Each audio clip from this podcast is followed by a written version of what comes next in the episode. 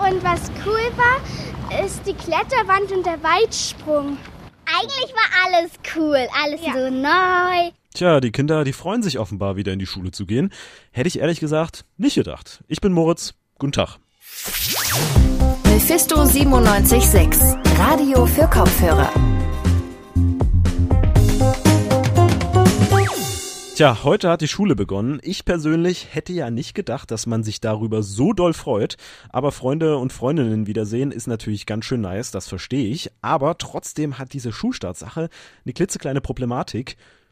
Corona. Also Schulstart gleich im Podcast. Außerdem habe ich Antikörpertests für euch, aber die erklärt erstmal Dr. Felix Fingas. Das Testprinzip vom Antikörpertest ist ein anderes. Nach einer Infektion oder ungefähr 10 bis 14 Tage nach einer Infektion werden diese Antikörper als Teil der Immunantwort auf das Virus gebildet. Äh, in diesem Zeitpunkt ist das Virus meistens schon nicht mehr nachweisbar. Man hat jetzt mit dem Antikörpertest eine Chance, über einen viel, viel längeren Zeitraum nachzuschauen, ob die Infektion schon äh, durchlebt wurde. Und der Felix Fingas hat die Entwicklung eines Antikörpertests hier in Leipzig geleitet, aber das wird er euch gleich nochmal erklären.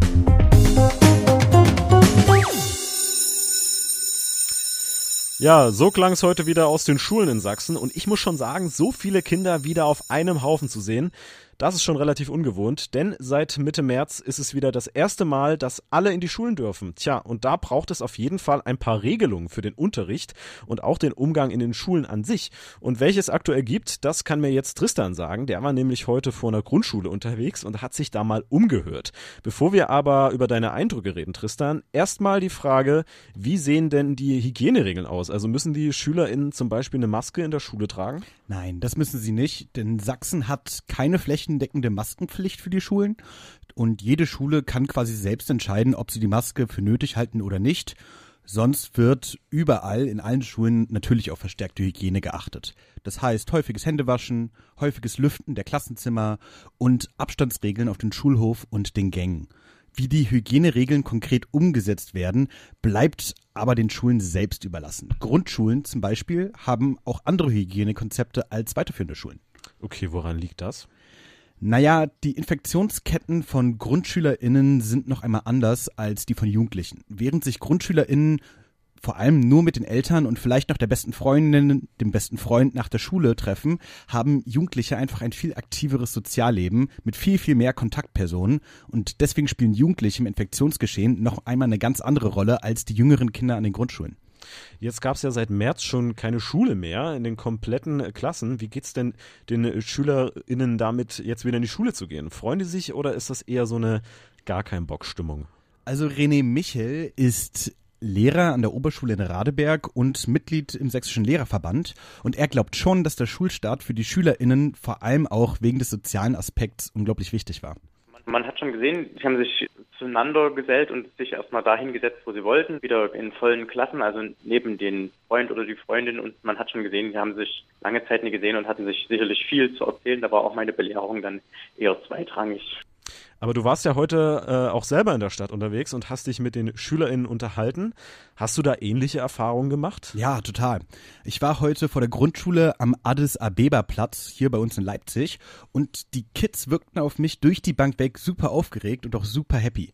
Die meisten haben sich gefreut, dass sie wieder ihre KlassenkameradInnen gesehen haben oder sie auch allgemein jetzt einfach wieder was zu tun haben. Viele haben sich auch gefreut aufs Lernen. Sie wirkten mich auf so motiviert, wie ich es eigentlich selbst oft gern wäre, wenn es jetzt ums Lernen geht.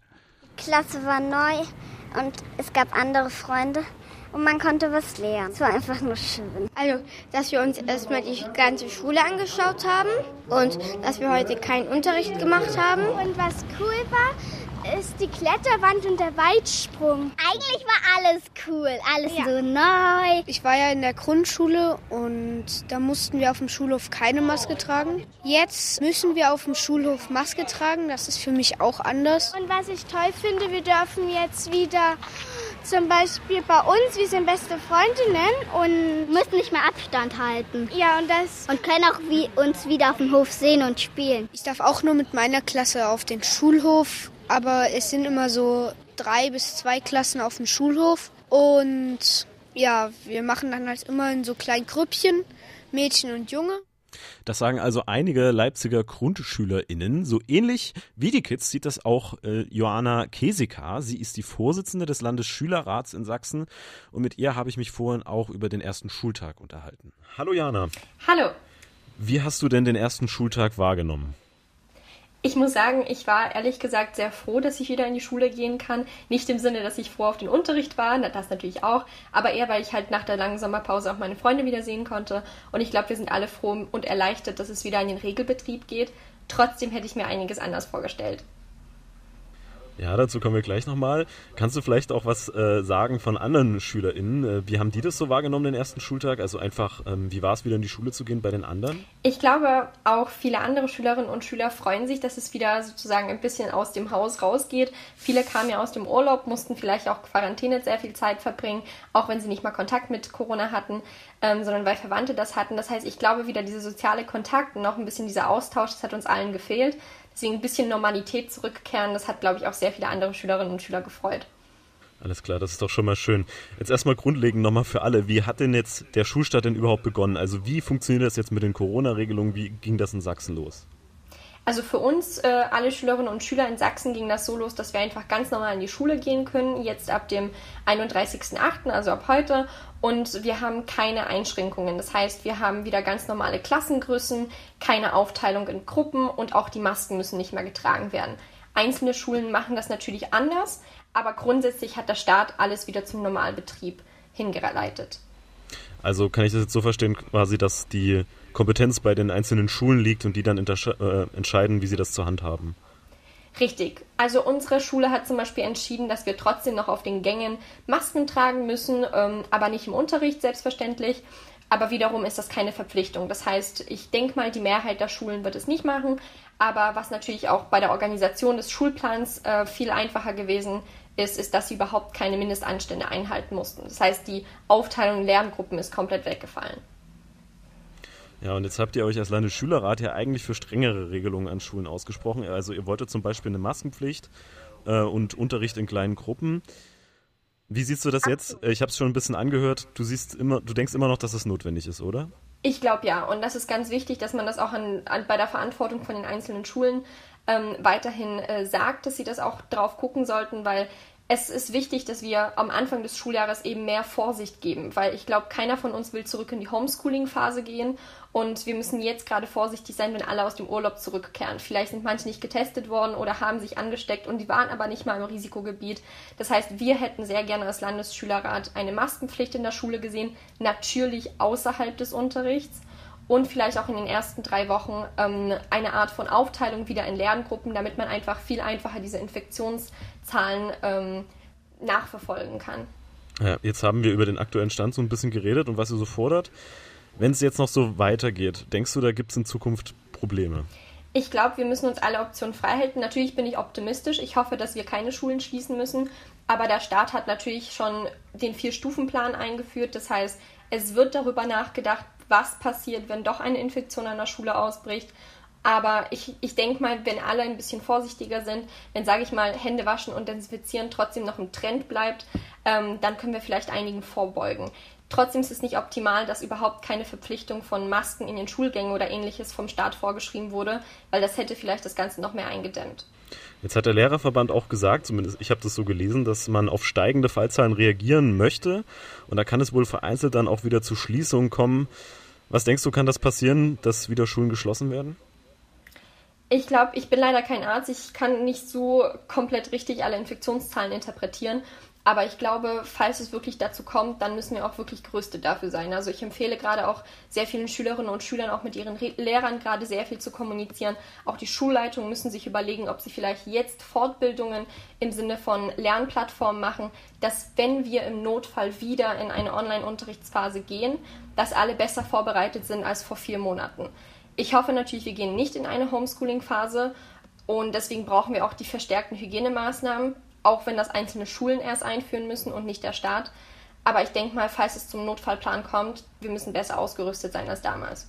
Das sagt Johanna Keseker vom Landesschülerrat Sachsen. Johanna, vielen Dank für das Gespräch. Vielen lieben Dank. Corona-Antikörpertests, die sind ja gerade in aller Munde. Die können nachweisen, ob man sich mit Covid-19, dem Coronavirus, infiziert hat. Und heute wurde so ein Antikörpertest aus Leipzig vorgestellt. Der heißt Approve und wurde in Zusammenarbeit des Biotechnologisch-Biomedizinischen Zentrums der Uni Leipzig und der Firma Adversus Pharma entwickelt. Und deswegen waren heute auch Sachsens Ministerpräsident Michael Kretschmer und Wissenschaftsminister Sebastian Gemko zu Besuch in der BioCity Leipzig. Dort wurde der Test nämlich vorgestellt. Und über den Test möchte ich jetzt sprechen mit Dr. Felix Fingas. Äh, der ist Leiter der Entwicklung und Forschung bei Adversus Pharma und ist jetzt mit mir per Telefon verbunden. Hallo, Herr Fingas. Hallo, ich grüße Sie. Erstmal grundlegend, wie genau läuft denn ein solcher Antikörpertest überhaupt ab? Genau, also die Antikörpertests, die werden ja normalerweise aus dem oder aus dem Blut, aus dem Serum genommen, nachdem beim Arzt eine Probe abgegeben wurde. Ähm, und hier im Labor läuft der Antikörpertest dann so ab, dass wir eine Mikrotiterplatte haben. Das ist äh, eine praktisch eine Platte mit kleinen Gefäßen. In diesen Gefäßen ist ein spezifisches Antigen, äh, wir sagen immobilisiert, das heißt, es ist auf die Platte gebracht worden. Dieses wird dann mit dem Serum äh, inkubiert, das Serum wird dazugegeben und äh, falls Corona-Antikörper vorhanden sind, dann binden diese an das Antigen. Danach wird, äh, werden andere Antikörper durch Waschen entfernt. Es wird ein Detektionsantikörper zugegeben und im Laufe der Reaktion passiert dann ein Farbumschlag äh, von, von blau nach gelb meistens und diese gelbe Farbe, die messen wir dann und die korreliert mit den initial gebundenen Antikörpern. Und man sieht dann quasi, ob man die Antikörper besitzt oder nicht und ähm, quasi, ob man mit dem Virus infiziert wurde oder nicht. Ganz genau. Also das Antigen, das haben wir so ausgewählt, dass es wirklich hochspezifisch für SARS-CoV-2 ist, also SARS-Coronavirus 2 ist. Äh, das heißt, andere Antikörper, äh, die binden nicht daran. Das bedeutet, wenn wir ein Signal im Test erhalten, dann haben sie ziemlich sicher Antikörper gegen SARS-CoV-2. Jetzt gibt es ja auch noch andere Tests für das Virus. Ähm, was unterscheidet denn da den Antikörpertest am meisten? Beziehungsweise wann sollte man denn dann eher den Antikörpertest benutzen? Genau, also ganz wichtig ist, dass es ja grundsätzlich zwei Prinzipien gibt. Der eine, äh, das eine Prinzip ist der direkte Test. Da testet man also, ist das Virus gerade im, zum Beispiel im Rachen. Das macht man mit dem sogenannten PCR-Test nach einem Rachenabstrich. Das werden viele jetzt schon kennen. Und äh, das Testprinzip vom Antikörpertest ist ein anderes. Nach einer Infektion oder ungefähr 10 bis 14 Tage nach einer Infektion werden diese Antikörper als Teil der Immunantwort auf das Virus gebildet. Äh, in diesem Zeitpunkt ist das Virus meistens schon nicht mehr nachweisbar. Man hat jetzt mit dem Antikörpertest eine Chance, über einen viel, viel längeren Zeitraum nachzuschauen, ob die Infektion schon äh, durchlebt wurde. Also äh, kann man quasi in der Bevölkerung so ein bisschen nachweisen, wer vielleicht äh, mit dem Virus infiziert wurde und wie weit sich das vielleicht auch ausgebreitet hat. Ist das vielleicht auch eine Möglichkeit von Antikörpertests?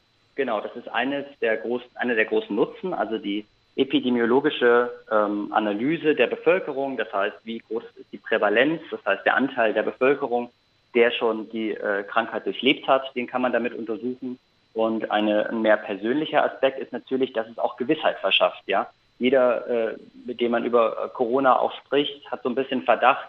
Habe ich das schon gehabt? Ähm, ich war letztens erkältet, hatte Symptome oder ich war in Risikogebieten und äh, für viele steckt natürlich auch einfach ein persönliches Interesse dahinter, um zu erfahren, ob man die Krankheit denn schon durchlebt hat oder nicht. Also das kann ein Antikörpertest leisten. Gibt es auch was, was er nicht leisten kann, um das nochmal zu wiederholen vielleicht? Genau, also um das ganz klar abzugrenzen, wir können nicht sagen, ob jemand akut mit dem Virus infiziert ist. Ja, das ist also ganz wichtig. Dafür gibt es die direkten Tests. Wir schauen praktisch wirklich nach Antikörpern, die sich nach der Infektion bilden. Alles klar. Jetzt gibt es ja auch schon ganz viele Antikörpertests. Ähm, was macht denn da den aus Leipzig vielleicht besonders? Genau, also was wir äh, besonders gemacht haben, ist, äh, dass wir erstmal hier an einer regionalen Kooperationsstruktur das Ganze entwickelt haben, zusammen mit dem äh, Universität, äh, mit der Universität Leipzig, mit der Arbeitsgruppe Bioanalytik von Professor Hoffmann und auch mit dem St. Georg, mit, der, mit dem Klinikum St. Georg, äh, haben wir zusammengearbeitet und eben diesen, diesen Test entwickelt. Was uns jetzt von anderen deutlich abhebt, ist die Robustheit der Validierung. Das ist ein bisschen äh, kompliziert umschrieben, aber ein, ein, ein Antikörpertest, der wird im Wesentlichen anhand von zwei Merkmalen charakterisiert. Das eine ist, wie gut erkennt er positive und das andere ist, äh, wie sicher bin ich mir, wenn ich negative teste, dass ich auch ein negatives Ergebnis bekomme. Das eine nennt sich Sensitivität. Ähm, da haben wir über 150 Patientenproben getestet von nachweislich positiven Patienten. Und 14 Tage nach Diagnose bzw. Symptombeginn haben wir eine Sensitivität von 100 Prozent festgestellt. Das ist der eine wichtige Parameter. Das zweite ist die sogenannte Spezifität, also wie gut ist der Test in der Lage, negative Proben auch als negativ zu erkennen. Das war ein Problem der Antikörpertests der ersten Generation. Und hier haben wir zusammen mit dem LIVE-Projekt der Universitätsmedizin Leipzig äh, über 1500 Proben untersucht. Und diese Proben sind ähm, deswegen besonders, weil sie einen Querschnitt der Bevölkerung abbilden. Sie enthalten Risikogruppen wie zum Beispiel COPD, äh, erkrankte Diabetiker, aber auch starke Raucher, äh, wir haben ein ausgeglichenes Verhältnis an Männer und Frauen. Wir haben eine Probennahme über das gesamte Jahr. Also wir haben nicht die Grippesaison oder die Erkältungswellen, die sind, ähm, die sind da nicht rausgerechnet, sondern die sind alle mit drin. Und äh, das macht unsere Validierung besonders robust. Und wir haben da einen sehr hohen Spezifitätswert von 99,4 Prozent. Und das bedeutet jetzt, also ich habe mir auch tatsächlich mal ein bisschen ab von dem Antikörpertest ein Video von ähm, Mai angeguckt auf YouTube äh, über ja. Spezifität und Sensitivität. Also falls die Zuhörerinnen und Zuhörer ähm, das jetzt nicht ganz verstanden haben, können sie vielleicht bei YouTube nochmal reingucken und das suchen. Ähm, ja. Das sind, ich glaube, so schnell Corona-Tests wurden sich da angeschaut und da wird das nochmal schön erklärt, falls man das jetzt nicht verstanden hat, dann danach mal reinschauen. Aber grundlegend, das gibt ja an, äh, wie zuverlässig so ein Test ist. Ganz genau, ja. Und das, das ist Das heißt, unser Test hat eine sehr hohe Zuverlässigkeit. Ähm, und das Dritte, was unseren Test besonders macht, ist, dass er eben kombinierbar ist mit dem Probennamen-Set für zu Hause.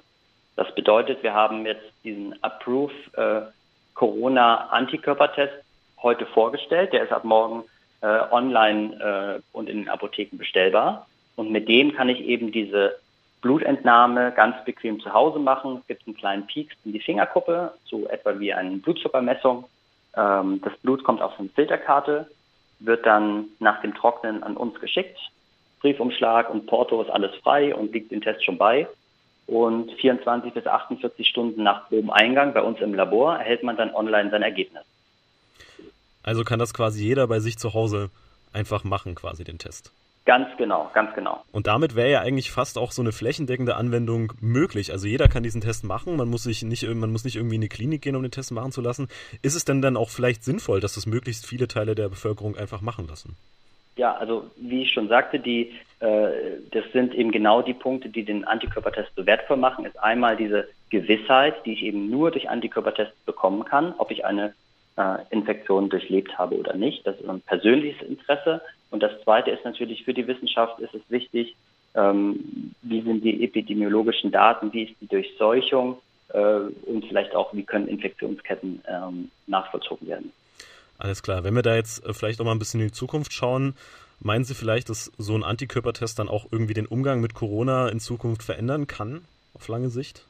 Ja, also was jetzt äh, Stichwort Immunität ist ja gerade noch eine ähm, eine, eine heiße wissenschaftliche Debatte. Also man weiß natürlich, Personen bilden nach Infektion Antikörper. Und bei anderen Viren ist es so, dass diese Antikörper auch in Verbindung mit dem zweiten Teil des Immunsystems, nämlich den sogenannten T-Zellen, äh, normalerweise eine Immunität vermitteln. Für SARS-CoV-2 ist das jetzt noch nicht äh, hinreichend geklärt, wird aber davon ausgegangen, dass zumindest eine erneute Ansteckung mit einem wesentlich geringeren Erkrankungsrisiko, also mit weniger Symptomen einhergeht. Ähm, und dass natürlich auch diese Antikörper einen gewissen Schutz bieten über eine längere Zeit von Neuansteckungen. Also sollte über die Immunität quasi Gewissheit erlangt werden, was ja jetzt noch nicht so ganz sicher ist, weil es ja auch irgendwie Fälle gab, wo ähm, das Virus zweimal nachgewiesen wurde, dann genau. könnten die Antikörpertests quasi wirklich was bringen in Zukunft. Genau, also ich denke, es gibt jetzt schon sehr wichtige Aussagen und da werden noch welche dazukommen. Was Sie ansprechen mit der Neuinfektion ist jetzt zum Beispiel bei einer, äh, bei einer Person aus Hongkong aufgetreten, die war im April schon mal ähm, positiv, Entschuldigung, und hatte auch äh, Symptome, war jetzt in Spanien und ist zurückgekehrt und wurde wieder mit dem PCR-Test positiv getestet, allerdings ohne Symptome. Also ähm, die Antikörper oder das Immunsystem scheint da einen Schutz aufrechtzuerhalten, was allerdings vielleicht nicht gleichzeitig bedeutet, dass man nicht mehr Überträger des Virus sein kann. Das muss jetzt die Wissenschaft noch weiter klären. Alles klar, da muss also noch geforscht werden. Und das wäre genau. auch meine letzte Frage, in welche Richtung wird denn jetzt bei Ihnen noch weiter geforscht, ausgehend von dem Test?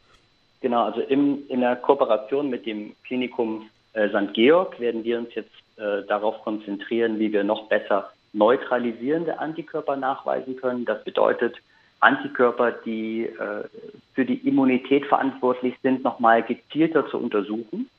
Und es wird auch darum gehen, ob wir sehen können, ob jemand für Corona mehr oder weniger anfällig sein wird. So viel kann ich vielleicht schon verraten. Also wird viel getan für die Corona-Forschung, auch hier in Leipzig. Das sagt Felix Fingers. Äh, vielen Dank. Er war an der Entwicklung des Antikörpertests A-Proof hier in Leipzig beteiligt. Vielen Dank für das Gespräch. Gerne.